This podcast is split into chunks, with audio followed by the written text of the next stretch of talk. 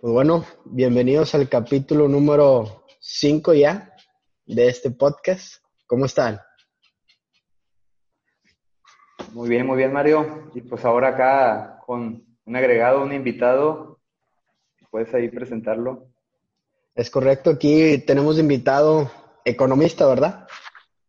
Economista del TEC, del Tecnológico Monterrey, este Alejandro Valdés, ya conocido de la comunidad de Apodaca, de los famosos juevesitos que tenemos ahí. Este, y pues bueno, no sé si quieres dar una pequeña introducción tuya. Pues eh, los conozco a, Mario y al profe desde que estudiaba yo en la, en la secundaria con ellos en, Apodaca y en la primaria. Eh, como dijeron, estudié economía. Eh, y después de ahí estuve, estuve trabajando un par de años en, en la Ciudad de México y ahorita, eh, y después de me fui a estudiar a, Estados Unidos, ahorita estoy trabajando haciendo consultoría en temas de, de energía. Pero más que eso, este, pues amigo de, los, de la gente del podcast y, y a ver cómo nos va ahorita que empezamos a platicar. Contento. Sí, excelente. No, pues ahorita vamos a... de corazón. También. Sí, excelente. También. Ahorita sufriendo sin fútbol. La, la, idea, Le, pues es que 12 años después nos volvemos a encontrar. Digo, para mí, pues tuve el gusto de conocerte en plena adolescencia, digamos, ya entrando casi a la juventud, ibas para la, para la prepa. Creo que nada más me, alcanzó conocerte un año, ¿verdad? Tú ya estabas en tercero y secundaria. Sí. Acá Mario, pues sí, desde primero y secundaria y, y a todo el grupo, pues digamos, toda la, la, edad difícil de la secundaria, ¿verdad? La, la más divertida, la más complicada, este, la más, este, la que genera más, más recuerdos, si lo podemos decir así. Digo, yo creo que todos tenemos los mejores recuerdos de la secundaria. Uno de los mejores. Y pues ahorita, pues es ver cómo, cómo estamos viviendo nuestra experiencia ya en etapa adulta, en, en la etapa eh, activa ahora sí responsables de uno mismo y en el futuro, si Dios quiere, responsables de alguien más. Algunos días más responsables que otros, pero, pero sí. Así es. bueno, Mario, vamos a ver qué, cómo te fue con la tarea de la, semana. Tenías pues una tareita ahí que era, ¿nos puedes recordar? Es correcto, y tenemos la tarea de, de qué hacer este, cuando estás en, en desempleo, ¿no? Y más en estos tiempos. Digo, a pesar de estos tiempos, todavía si estás desempleado, ¿qué es lo que puedes hacer? Este, habíamos retomado los temas en, en aquel entonces. Eh, bueno, habíamos platicado más que nada eh, que yo me estaba capacitando, ¿no? Había tomado ciertos cursos ahí que el, el, el TEC me ofrecía, ¿no? Por ser Exatec y, eran gratuitos. Eh, pues eran un curso de gestión de proyectos, otro curso de gestión de proyectos, pero visto de una manera lean, que recordemos que mi especialidad ahorita pues es Lean Six Sigma, ¿no? Tengo una certificación Black Belt. Eh, otro de cómo eh, hacer mi idea un negocio. El otro es cómo financiar mi idea para negocio, ya es el segundo paso. Y el quinto era, este, pues hacer o introducción a las redes, ¿no? Ya es con esto del podcast, pues empezar a escarbar un poco por ahí. Este, y pues bueno, la idea es no, pues no aflojar, no, no tirarte la maca, no estar en la cama. Este, sí me ha costado, tengo que admitirlo, me ha costado este, levantarme el horario que tenía, ¿no? Eh, pues yo entraba a las 7 a trabajar, a pesar de que trabajaba aquí unos 5 o 6 minutos, este, pues sí me ha costado levantarme temprano. Este, y últimamente he tenido insomnio, no sé si les ha pasado, he tenido insomnio y y he batallado para dormir, es lo, único. Pero fuera de ahí trato de seguir mi horario de 8 a 3 más o menos en hacer cosas así de cursos, capacitándome, leyendo, este, pues para no perder como que la dinámica o el, el, el día a día, no, sobre todo en ese horario. Pues muy bien. Sí, lo que habían platicado de que una de las principales responsabilidades de, los, de aquellos que mandaron a casa, inclusive no tanto que estén desempleados al 100%, sino que ahorita tengan un alto por la situación, pues que su debida responsabilidad sería formarse, ¿verdad? Para bien de él y para bien de la empresa. Es correcto. Yo a mí no, no estuve en el, en el podcast pasado y, hoy seguramente vamos a hablar de otro tema. No sabía que había tarea, pero sí me gustaría opinar algo de eso. Eh, he escuchado, he estado leyendo de mucha gente que ha estado ya en cuarentena en otros países que les tocó antes que, que incluso que en México, ¿no? Como en Asia, eh, Medio Oriente, Europa. Y un, un, coincido en la parte de que hay que buscar cómo ser productivos, cómo aprovechar el tiempo.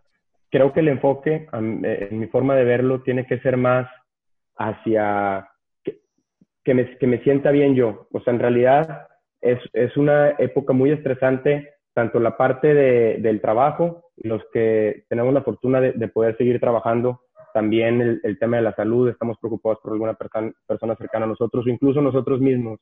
Y yo diría que, que, hay que, uno, ver cómo estás teniendo actividad física o algo que, que te relaje. Si, si, en donde estás te permiten salir a caminar, qué padre, y si no, hay muchísimos cursos que son de media hora, 25 minutos en la televisión, probar cosas un poco de eso para ser un poco activos. Dos, eh, también se vale encontrar hobbies nuevos. Si tenías algo que te gustaba, aprovecharlo y, y, explotarlo. Yo, por ejemplo, a mí siempre me latió jugar el FIFA, nunca me había metido tan, tan cabrón como ahorita. Y ahorita sí estoy metiéndome en las ligas de los fines, siento que estoy mejorando y se siente, estoy mejorando en mi equipo y me estoy haciendo mejor para eso. Estoy descubriendo que es algo que me gusta todavía más de lo que pensaba. Y coincido, tratar de encontrar tus tiempos para, para buscar ser productivo, pero como te digo, el enfoque un poco más, no sé, como permisivo de, de de decir, eh, voy, a voy a tratar de estar bien y sí tratar de aprovechar esto un poquito. No sé qué opinas. Sí, exactamente lo que platicamos era que va a cambiar la perspectiva del trabajo, que en muchas personas y en muchos empleadores también va a cambiar la perspectiva del trabajo y que a lo mejor esto nos permite hacer un alto y reflexionar sobre si estoy disfrutando mi vida, si estoy disfrutando mi trabajo, y, y, como dices tú, o sea, el, el, detalle es que no se vayan las 12 horas en las que estás activo en el ocio o en... Claro, claro. Sí, definitivamente hay que hacer una, una ¿cómo se dice?, escalera de, de, hábitos que vas a ir tú proponiéndote a ti mismo, ¿verdad? Pero entre esos hábitos hablamos de que no se desaproveche el tiempo en, en no aprender, en no desarrollarte, ¿verdad? Porque bueno, perdón que me metí, que me metí en un tema que ya habían discutido, nada más que me sentí mal que, que dijeron que había tarea y aquí hay un profe y como que dije, voy a, tratar de yo también decir que la hice. No, vienes, vienes de oyente, ¿cómo se dice? El de la tarea era Mario, no te preocupes. ah, bueno, está bien, está bien. Este, este, este güey que, que vamos a ver el día de hoy, Mario. Este güey que está aquí era, era el típico del salón que mareaba el profesor con la tarea, que no la hizo, pero lo mareaba de que sí, no, lo hice por acá, y, ah, no, sí lo hiciste, sí, ok, 100. Y no la hizo el vato, o sea. No, aquí de los dos, ¿quién era más aplicado, tú, Vale o Mario? Ah, Valdés, Valdés, lejos. Pues no sé cómo era Mario, pero la verdad yo eh, er, era aplicado en, en la secundaria, sobre todo si era aplicado, pero no sé qué tanto mal. Estábamos en diferentes salón. No, y años. Mario sí se queda detrás. Oye, bueno, Mario, ¿qué, ¿cuál es el tema que íbamos a abordar el día de hoy? El tema que vamos a abordar el día de hoy es eh, la macroeconomía impacta en la economía personal, ¿verdad? O sea, ¿impacta o no impacta? Así es. Teníamos una duda, Le. Eh, ¿Qué tanto ahorita la gente debe de, de relacionarse con la economía del mundo para entender un poquito la economía personal, las finanzas personales. Muchas veces desconectamos del tema, ¿no? O sea, nos enfocamos en, en, que esos son problemas de otras personas, son problemas de otros niveles, a mí no me corresponde aprender o saber lo que está pasando. Eh, y yo nada más me dedico al día a día. Hablamos ahorita, el tema que se escucha mucho es la gente que vive al día, ¿Qué has tú reflexionado sobre, sobre la situación económica que se está presentando o hacia dónde va a llevarnos en las finanzas personales? Sí, eh, a lo mejor lo podemos hablar ahorita en las conclusiones, pero yo mi, mi, opinión es que sí hay que preocuparse que está pasando en todos lados, pero mitad y mitad. También en tu día a día, y voy a explicar un poquito más a qué me refiero con esto. Primero, cuando hace un par de días o que, que me dijo Mario que íbamos a hablar de cómo afecta la macroeconomía a tus finanzas personales.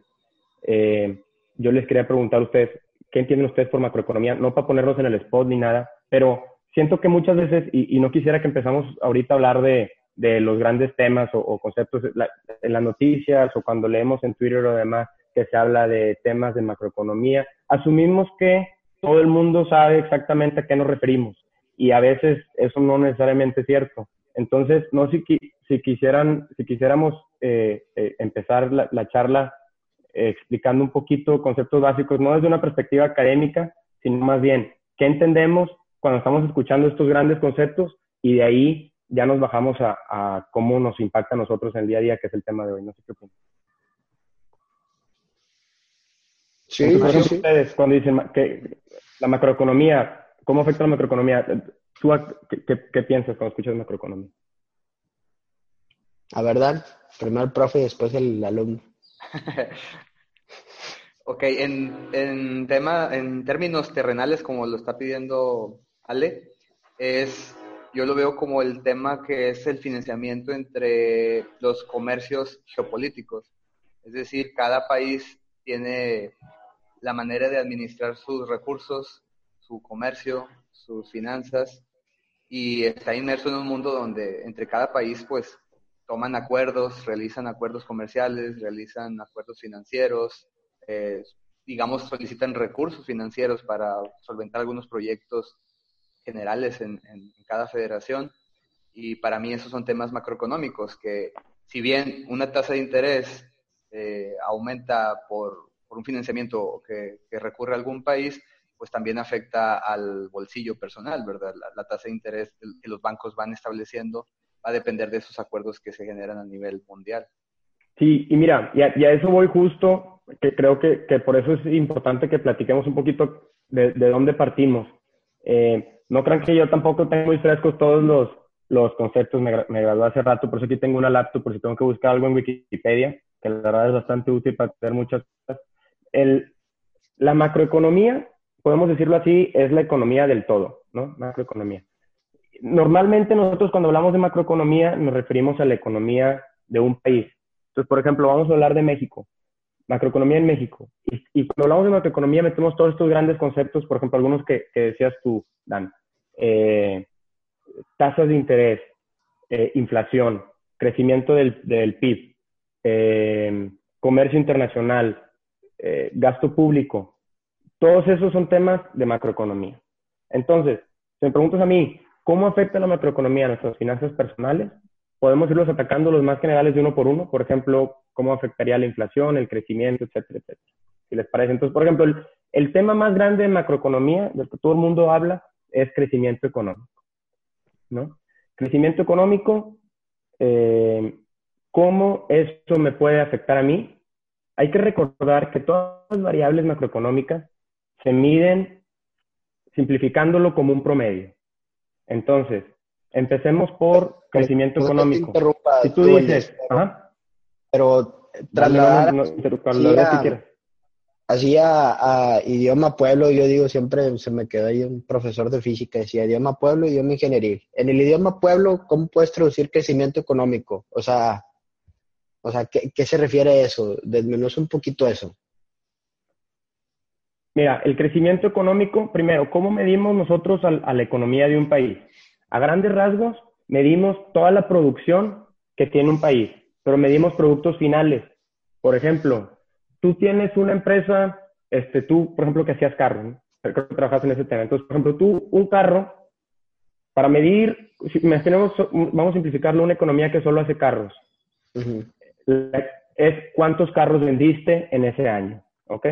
Pero tú sabes que para hacer un carro necesitaste que alguien hiciera las llantas, necesitaste que alguien hiciera el acero, etcétera, etcétera. Entonces solamente es la suma de todos los productos finales, porque si no estuvieras contando doble. Entonces, si un carro tú lo vendiste a 100, esos 100 es la economía. Pero tú para hacer ese carro le compraste a alguien las llantas a 10, le compraste el acero a alguien a 20. Todo eso no lo sumas, porque si no lo estuvieras sumando. Entonces solamente es los productos finales. Es una forma de medirlo. Toda la producción que tiene un país, imagínalo así. Obviamente estamos hablando también de servicios y todo, pero para explicar la producción de un país. Y la otra forma de medirlo es desde la, desde la perspectiva del ingreso, que es todas las ganancias de todas las personas de un país. Los salarios que tiene toda la gente, las utilidades que tienen las empresas, toda esa suma deben de dar igual los dos conceptos. Entonces, esa es la economía. Cuando tú dices, el crecimiento de la economía, por ejemplo, en México bajó un, eh, vamos a decirlo positivo, subió un 10%, ¿no? Lo que, ¿Qué pasó? Tú hacías 10 carros a un precio y el siguiente año hiciste 11. Ese crecimiento fue el 10% de crecimiento. Ahora, ¿por qué te digo que todas estas grandes variables hay que ponerles atención y nos afectan? Pero no necesariamente que casi siempre se miden como en un promedio. ¿Qué pasa? Imaginemos que tenemos una economía, pues una economía no nomás hace un producto, hace infinidad, ¿no? Entonces, por ejemplo, en México, vamos a decir que tenemos dos productos. Hacemos carros y hacemos, eh, no sé, eh, libretas, que tengo una libreta. Entonces tú dices, la economía subió 10%. ¿Qué pasó? A lo mejor de carros creció 20 y de las libretas decreció, decreció 10. La suma de, los, de ambos hace que como quiera crezcamos un 10%. ¿Me explico? Entonces, la suma de toda la economía. Entonces, cuando vemos estas grandes variables macroeconómicas, ¿sí? tenemos a pensar, por ejemplo, el la, la, economía decreció, este, va a decrecer 7% el siguiente año en México, ¿no? Dicen algunos analistas. Bueno, ¿qué quiere decir? ¿Que todos vamos a ser 7% más pobres? No. Quiere decir que algunos sectores van a ser más afectados, otros incluso van a crecer, pero la economía como un todo va a disminuir. Por ejemplo, seguramente, como usted dice, va a haber nuevas oportunidades que tú dices, oye, yo veo que yo como quiera crecí un 10% este año porque dicen que el país cayó 7% repito, es la suma de un todo. Y así con las diferentes variables. Otra muy común, por ejemplo, es la inflación, que toda la gente confunde y dicen, oye, este año hubo inflación del 5%. ¿Quiere decir que todos los precios subieron 5%? La suma de la canasta, de como lo miden, subió un 5%. ¿Qué quiere decir? Que algunos productos subieron 10, otros subieron 3. Entonces, ¿cómo me afecta eso a mí? En general, obviamente como un todo, si crece la economía, pues tengo yo mayores posibilidades de que, de que a mí también me vaya mejor, porque además mayores ingresos para el gobierno, más gasto para por muchas cosas. ¿no? Quiere decir, te repito, que a mí me va a impactar directamente, no necesariamente, y es a lo mejor algo que, que podemos discutir después. Y ahorita que ustedes que están discutiendo, me, gustó el tema que usaron la, la, vez pasada, están discutiendo oportunidades y demás, no, no a todos les afecta por igual. No sé si hace sentido lo que les estoy diciendo. Sí, sí, sí. O sea, es, muy claro que es muy claro que es un promedio, eh, como lo dices, es como ahorita la situación que estamos viviendo. Eh, para algunos es un desastre económico, para otros es una crisis y para otros son oportunidades. O sea, simplemente va a ser de la perspectiva en la que tú lo estás viendo, en el momento en el que te encuentras y a lo que te dedicas. Y ahorita que estabas hablando del tema de, del de crecimiento que se está estimando para México, Ahí sí desconozco qué relación directa tiene o indirecta con la inflación. ¿O son otros factores los que participan? No, eh, la, inflación, vámonos un, paso atrás. ¿Cómo funciona la inflación? Eh, ¿Están familiarizados con el concepto o no? Yo, la verdad, bueno, en mi caso sí, muy poco. Yo, la verdad, muy poco yo creo que es, la, es el concepto más cercano a la gente, ¿no? O sea, lo que la gente más se asusta es cuando escucha de inflación más que de crecimiento. Ajá, yo, yo por eso siempre trato de, ser como que el ancla versión pueblo, ¿no? Porque, este, para mí la economía, los términos y todo eso es, dímelo en español, porque si no... Sí, pero por eso les digo, creo que está padre que estamos hablando de esto, en vez de discutir cómo afecta la macroeconomía a mí, te, digo, estamos escuchando mucho estos conceptos y no necesariamente tenemos claro a qué se refieren y asumimos que todos lo entendemos de la manera más clara y a lo mejor nos da vergüenza eh, preguntar porque siempre estamos escuchando lo mismo. Entonces yo creo que está padre que nos tengamos un tiempo a explicar eso. La inflación es el aumento de precios, ¿no? Así en general. Entonces, supongamos, tienes una economía en la que tienes este, 10 carros, ¿no? Como decimos. Y Además, tienes 100 pesos. Cada carro va a costar 10 pesos, ¿verdad? Ahora, en la misma economía, sigues teniendo 10 carros, pero ahora tienes 200 pesos. ¿Cuánto va a valer cada carro? 20 pesos cada uno. El precio de los carros aumentó 100%. ¿Aumentaste tu producción? No. Simplemente aumentó la cantidad de dinero y la inflación. Entonces, por eso, cuando nosotros medimos el crecimiento económico, lo hacemos en términos reales y le quitamos la inflación, porque sería injusto medir que, por ejemplo, tú digas, oye, yo, yo vendí mucho más, vendí el doble que el año pasado, pero en realidad, mm, como lo ajustamos con la inflación, porque en realidad produciste lo mismo. Por eso, la inflación es muy importante para muchos porque se utiliza para muchos conceptos de aumento en salarios y demás. Nunca puede ser exacto, pero dicen, oye, está aumentando los precios de todo, yo te estoy aumentando también a ti un poquito, pero en términos reales, eso es cuando se refiere, que es algo que no habíamos dicho, cuando tú dices algo en términos reales, quiere decir que le estás descontando la inflación, lo estás haciendo cuánto vale tu dinero de forma real. Fíjate, ese, eso que dices de la inflación, digo, yo no lo veía eh, así, o sea, digo, no lo tenía tan transparente como ahorita lo estás diciendo, pero en, en, en parte de las actividades que yo desempeñaba, era hacer estudios de productividad de proyectos de año contra año. Y me tocó estar muy de cerca con alguien de finanzas, pero al final de cuentas el proyecto tenía que estar amarrado con, con el departamento del gerente de finanzas.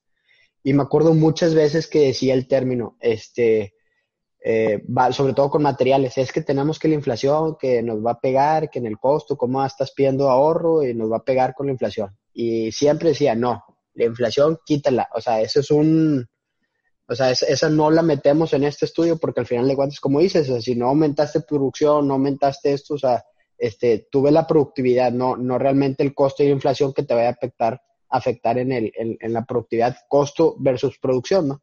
Pero ahorita que lo dices, me, me da un poquito más sentido o así la, la claridad del por qué era muy, hacía mucho hincapié en eso, ¿no? Sí, y también es algo importante considerar cuando tú estás, cuando tú estás pensando por ejemplo, vas a hacer comparaciones entre años, siempre tienes que tomar en cuenta la inflación. Por eso esos nominales, números nominales o reales. Reales es tomando en cuenta la inflación. ¿Por qué? Porque si tú vendiste este, 100 pesos en un año y, luego vendiste 110, creciste 10%, pero si tu inflación fue 10%, en realidad te quedaste donde mismo. Por eso es importante poner estás haciendo la inflación. Y aquí, y a lo mejor podemos, y, ya va a chance de platicarlo después, pero cuando mucha gente dice, ¿por qué no nada más el gobierno imprime dinero, si ellos tienen la máquina de hacer dinero, ¿por qué no lo hacen? Pues justamente, porque, ¿y por qué no es así de sencillo? Porque el dinero, si estás produciendo lo mismo, no te sirve de nada, solamente estás aumentando los precios. En, un, digamos, una manera muy este, simplona de explicarlo. Así es. Ahora, en los términos ya de las finanzas personales, ¿qué temas deberíamos estar poniendo atención y algunas recomendaciones que, que tú podrías dar de repente hacia un amigo, ¿verdad? Que, tiene un negocio o un amigo que tiene un empleo. Sí, por ejemplo, ahorita una medida muy importante macroeconómica que sí nos impacta, digo, todas nos impactan, pero directamente, tasas de interés, ¿qué es lo que tú decías? Tasas de interés, ¿por qué? Porque si tú tienes un préstamo, si tú tienes un crédito y las tasas son variables a cómo está el mercado, Incluso si no son variables, conozco gente que tiene un crédito hipotecario de 30 años y tiene determinada tasa fija, pero puedes renegociar. Puedes renegociar si las tasas de mercado se están ajustando. Eh, lo que se esperaría que el gobierno, lo que están haciendo, por ejemplo, lo que hicieron en Estados Unidos después de 2009 y lo están tratando de hacer ahorita también, es bajar las tasas de interés para que la gente gaste más.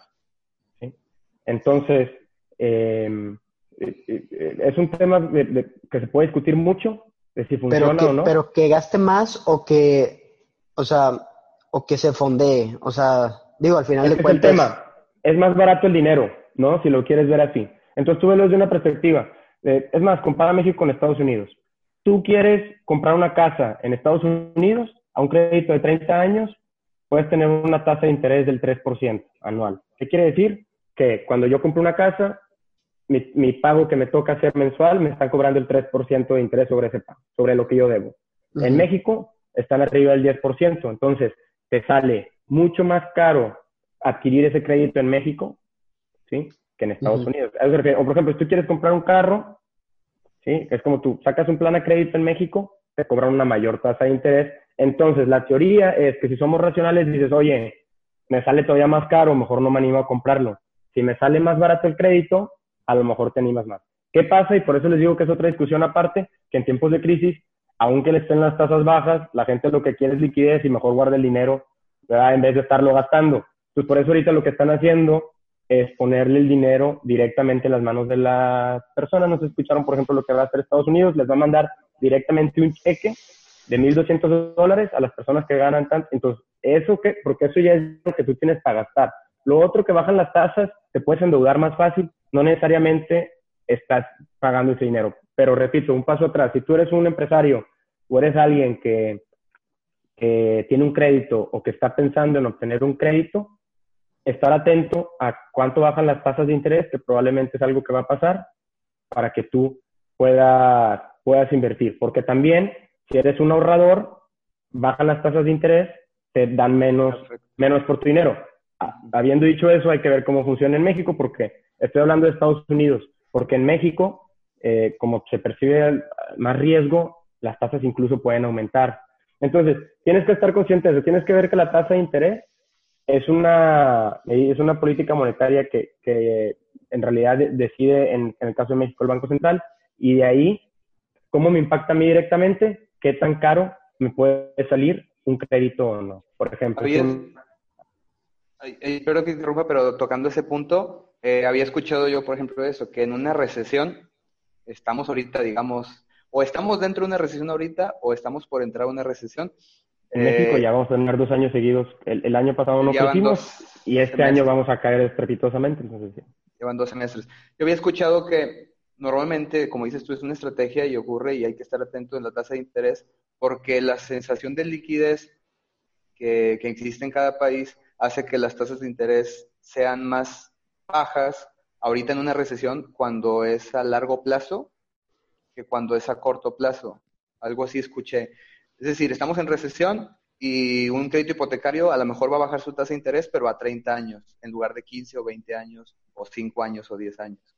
Igual un coche, igual algún otro crédito.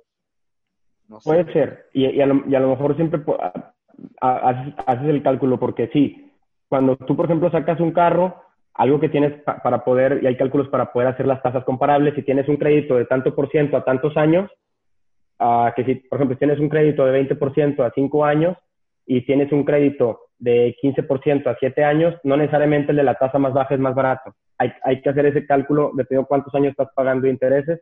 Sí, simplificándolo va dentro del cálculo, si lo quieres ver así. Pero cuando decimos que bajan las tasas de interés, baja en todo el cálculo, si lo, si lo quieres ver de esa forma. O sea, en realidad te va a salir más barato endeudarte y ya tendrás tú que hacer las cuentas de qué crédito conviene más, pero digamos, el costo de endeudamiento cuando bajan las tasas es, más barato. Y ese tema de la deuda, ayer lo estaba discutiendo con, mi suegro precisamente, y que yo creo que es el, foco de atención de una crisis, es decir, eh, en las finanzas personales, muchas veces no volteamos a las deudas, o sea, yo creo que la comida iba a estar, lo decíamos el otro día, no, hay gente que vive al día, pero yo lo he visto y me consta, la gente que vive al día recibe mucha caridad, o sea, nunca, o sea, no puedo hablar en generalización, pero estoy consciente de que es más fácil conseguir comida que salir de deudas en una época de crisis. Sí, sí, digo, pero, pero ¿qué te digo acá? Volviendo a temas de, personales, por ejemplo, ¿en qué me afecta a mí otra vez la macroeconomía? El año pasado, la semana pasada fue histórica en Estados Unidos, millones de solicitudes de desempleo. Entonces, ¿en qué me afecta a mí, por ejemplo, que esté cayendo la economía? Pues en que va a haber mucha gente desempleada y tú puedes ser uno de esos digo, sin decir, eh, eh, a, lo mejor a ti no, no, no tocó, pero si estás en esa parte, ¿sí? Y, si no hay asistencia gubernamental, em, si no hay asistencia gubernamental, puedes, tú tienes que ver cuánto tiempo puedo yo vivir de, de, mis ahorros, ¿no? Pero, entonces, pero sería muy rebuscado decir que es un impacto de, la macroeconomía hacia mí, porque, o sea, sí, eh, ¿cómo lo digo? O sea, no, siempre estás en ese riesgo, ¿no? De que te pueda caer el trabajo y demás. Ahorita obviamente estás en un riesgo mayor, ¿sí? Pero creo que independientemente de eso, tú tienes que ahorrar para, por si estás en una situación así, independientemente de la macroeconomía o no, no, no, no sé, no sé si me estoy explicando. Por eso digo que sí importa, pero, pero no es la causa raíz, güey. O sea, o sea, no es como que el, el, o sea, al final de cuentas es un acumulamiento, ¿no? Si tus finanzas personales y yo veo como todo en la vida, es ingresos menos egresos es igual a acumulamiento. Si tú ingresas poco o ingresas mucho este, y egresas demasiado o poquito, pues vas a tener mucho o poquito ahorro, ¿verdad? Y dependiendo también de ese ahorro, este, es lo que vas a, te va a impactar en tus finanzas personales. Claro que, obviamente, por la situación, y bueno, yo es lo que yo opino, por ejemplo, esta situación no fue, no fue necesariamente macroeconómica, lo despido, sino simplemente es que eh, fue una um, causa externa a la macroeconomía que ocasionó los despidos, o, no, no sé si lo ven así. Mira, si es un concepto macroeconómico que baja, o sea, que aumenta el desempleo y todo eso son variables macroeconómicas. El tema aquí es cómo me impacta a mí directamente. Pues a lo mejor está muy simplona la respuesta, pero pues si eres uno de esos desempleados, pues te va a impactar directamente. No, o sea, ese, es el punto. Pero considerar que es, que es un promedio de todos, de todo en este caso, todo un país. Ahora, algo que sí está saliendo ahorita a relucir es, por ejemplo, estaba leyendo estadísticas de cómo en Estados Unidos muchas personas viven de su cheque al mes, entonces, o sea, de su, ingreso mensual. Eran 25, una de cada cuatro familias en Estados Unidos, si no le pagan un mes, ya no tienen con qué vivir el siguiente mes, ¿no? Eh, y la otra estaba viendo que el sector restaurantero, como el 40%, que por eso muchos están cerrando, el 40% este, no le alcanza, o sea, tiene que, vive también al mes, por así decirlo. Si no, si no tiene los ingresos de un mes, no tiene para pagar la renta en los salarios del siguiente mes porque tienen costos fijos muy elevados. ¿Y, y qué, cuál es la otra estadística? No recuerdo el porcentaje, pero también creo que de esa parte, sobre, sobre todo los que están en ese 25% de los, de los estadounidenses que no, que necesitan de su paga mensual para poder sobrevivir, muchos, el 50%, casi el 50% de su salario es su renta, ¿no? Entonces, son el tipo de cosas de finanzas personales que a lo mejor podemos discutir más, pero te repito, las variables macroeconómicas sí están ahí, el impacto directo es otra vez, suena a lo mejor hasta muy simplón decirlo, pero si tú eres parte de ese número de empleados o si eres parte de ese número a la que su empresa tuvo que cerrar, pues ahí es donde, donde te afecta. Ahí es la relación que podría haber yo. Pero ahí, por ejemplo, las actitudes que, que deberíamos de tomar, mucha gente no está educada, eso me consta. Económicamente o desde las finanzas personales, yo creo que es el último tema que, aprendemos en la vida a golpes. Eh, y ahorita, bueno, pues tenemos la oportunidad de tener tanta conectividad y tanta información en Internet que yo siempre les sugiero a mis sobrinos, por ejemplo, yo digo mis sobrinos, yo no tuve la oportunidad de aprender sobre finanzas personales, yo veía a mi papá cómo manejaba sus finanzas, lo intentas hacer su medida, pero te das cuenta que el mundo cambió a cuando él estaba, simplemente él ahorita es pensionado y tiene un esquema de pensión que yo definitivamente no voy a disfrutar. Entonces, ya... Y no sé si tú lo sentiste con tu generación, Dan, yo sí siento que al menos en, en mi contexto y creo de, de, los que estamos en esta llamada, eh, sí, nuestra generación pues sí es mucho más gastona que la de nuestros papás. o sea, yo he notado cómo ellos sí ahorraban, construían y nosotros apenas tienes un ahorrito y te vas a Cancún. Algo que a lo mejor ellos me hicieron en, en, su juventud. Como tú dices, diferente generación. Eh, lo que sí es cierto también, que, que me gustó que lo dijiste tú, nunca, nunca habíamos tenido tanta oportunidad de ponerle en Google y de aprender gratis de cómo, de cómo, funciona esto. Mucha gente critica ahorita que las redes se están eh, llenando de, de, puro mugrero, cosas banales y demás. Si lo ves del otro lado de la moneda, creo yo desde la perspectiva optimista, es hay muchísimo contenido y cursos gratis, puedes escuchar a los mejores del mundo todos los días sin necesidad de pagar nada. ¿Y qué es lo que decían? Que, que, que bueno, o sea, no es algo bueno, pero vaya, que esta crisis se dio durante esta época que si hubiera pasado hace 10 años nos hubiéramos ahorita estando picando los ojos, ¿no? Ahorita al menos podemos tener este tipo de pláticas, puedes buscar en internet, entonces, volviendo a lo que decíamos de la tarea, creo que podemos aprovechar el tiempo en eso y si finanzas personales es importantísimo, mucha gente dice que nos deberían enseñar en la escuela, que no nos lo están enseñando, pero bueno, las herramientas ahí están y además no es tan complicado. Eh, fíjate, el otro día estaba escuchando un curso de eso, les puedo poner, les recomendar unos podcasts porque no lo tengo a la mano, de uno que escuché de una persona que, fundó una app en Estados Unidos que se llama Nerd Wallet, que es justo de, finanzas personales. Y un, el tip más importante que te dan en finanzas personales es, cuando tú tienes un ingreso, trata de un porcentaje, digamos, puedes empezar con un 10% o lo que tú consideres, quitarlo de tu cuenta como si no existiera.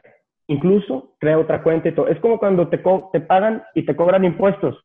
O sea, te pagan 100 pesos, pero te quitan 30%, a ti nada más te llegaron 70, los 30 ya no los viste. Dice, trátalos como si fuera un impuesto.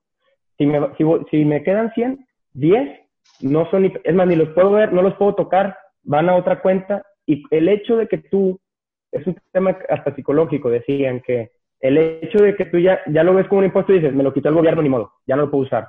Que lo veas un poco así y lo, y lo vayas juntando para, para temas específicos. Y a lo mejor en otra plática nos podemos, digo, ya me estoy invitando, pero se los paso para que lo vean de, de en realidad este, tips y finanzas personales. Está muy, muy interesante y hay mucha gente que está haciendo apps alrededor de eso. Por ejemplo, yo estoy en una que se llama Acorns, que me quitan todos los, todos los ahorros que tengo, todo lo que yo gasto, me redondean los centavos y me quitan 5 dólares por semana y aparte yo le puse que me quito otros 5 por semana y me los ellos me lo, me lo quitan directo de mi cuenta, me cobran un dólar al mes por hacerme eso.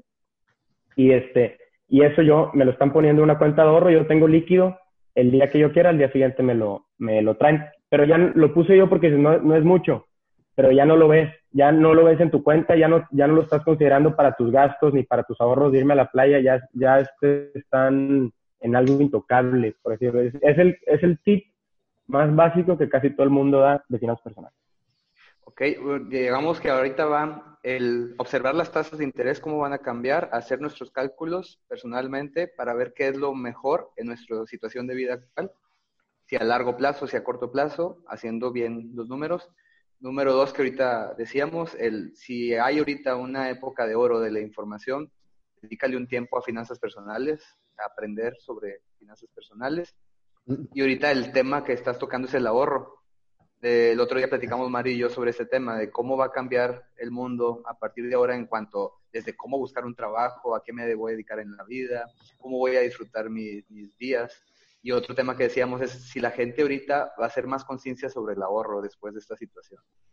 Y mira, hablando de temas macroeconómicos, el ahorro, la tasa de interés también te, afecta por ambos lados, ¿verdad? Porque la tasa de interés, simplificando el tema, es lo que te cuesta adquirir un crédito, pero también es lo que te pagan por ahorrar. Entonces, entre una mayor tasa de interés, el dinero que yo estoy poniendo a ahorrar me puede pagar mucho más. ¿Cómo me afecta esto en mis finanzas personales? Por ejemplo, si tú como yo tienes esta app que te está descontando dinero y lo meten a la bolsa, estoy perdiendo el dinero, porque la bolsa está cayendo, entonces me afecta en mis finanzas personales, en mi ahorro. Tengo un seguro de, retiro que vendría siendo como las pensiones, todas las ganancias que vienen acumulado se cayeron. Entonces, ¿me afectó mis finanzas personales? Sí. Este, como quieres un dinero que no puedes tocar hasta que tengas después de 60 años, entonces, me, afectó hasta cierto punto, pero es algo que no, que no en el corto plazo. Eh, entonces, como que conectando los temas, la tasa de interés también te afecta hacia cómo estás ahorrando, tu fondo de pensiones, etcétera, etcétera, etcétera. Entonces, ahí también, y a lo mejor cuando se toca el tema de ahorro, se puede platicar de qué, qué maneras o qué formas hay de ahorrar en, en México que no necesariamente es este, guardar el dinero en el banco y ahí también te afectan un poco las tasas de, de, interés. Eh, en el colchón no se diga. Exacto. Y por ejemplo, un concepto interesante en macroeconomía que me afecta, que te afecta a ti es esta parte de la inflación con lo del dinero del colchón.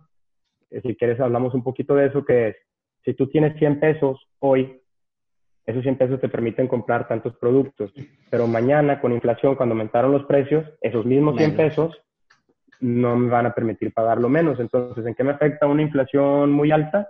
En que yo, en que el dinero me conviene estarlo moviendo en vez de tenerlo guardado en un sillón, o si lo vas a tener en un banco, eh, que al menos te esté pagando una tasa de interés que te esté compensando por esa inflación, ese costo de oportunidad del dinero. Entonces, esos variables macroeconómicas, inflación, tasa de interés, son las que más, más, más te pueden afectar a tus a tus finanzas personales, pero no me preocupa.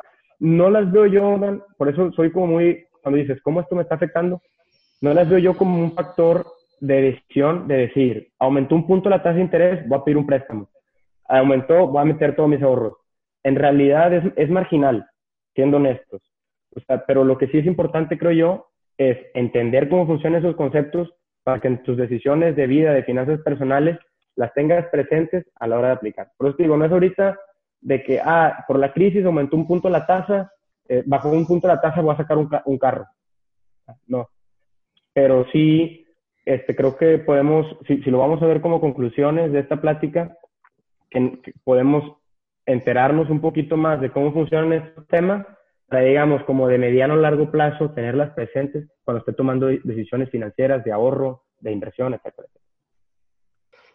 Y pues bueno, ya para estar eh, concluyendo con el tema de finanzas personales y macroeconomía, que ya vimos que de acuerdo al experto hay mucho ligue, este, yo digo que, eh, y ahorita hablamos de, las, de, las, de lo que hemos dicho de las finanzas personales y las aplicaciones, este, yo creo que para concluir es muy importante, ¿no? Eh, empezar a, a monitorear tu, tu ahorro, tus colchoncitos que tengas, y como había dicho Ale, ¿no? Que este no tener estacionado siempre el dinero, tratar de moverlo con las tasas de intereses que te ofrecen los, los bancos.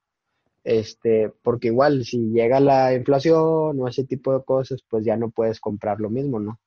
No sé, ¿tú qué opinas, Dan? Pues opino que es un tema que da para muchísimo. Digo, ahorita por primera vez pues eh, involucramos aquí a, Ale con, su conocimiento y su experiencia. La verdad da mucha tranquilidad tener un economista en el grupo, Ale. Ahí en el WhatsApp, de hecho, me da risa que de repente salen, Ale, ¿qué onda con esto? Y demás. Eh, siempre es bueno tener un psicólogo, un político, un economista, un abogado. De hecho, este, estoy leyendo un libro que se llama El poder del, del otro, se lo recomiendo y habla mucho de eso, ¿verdad? No, no dársela a uno de que sabe todo, sino saberse apoyar en los que saben.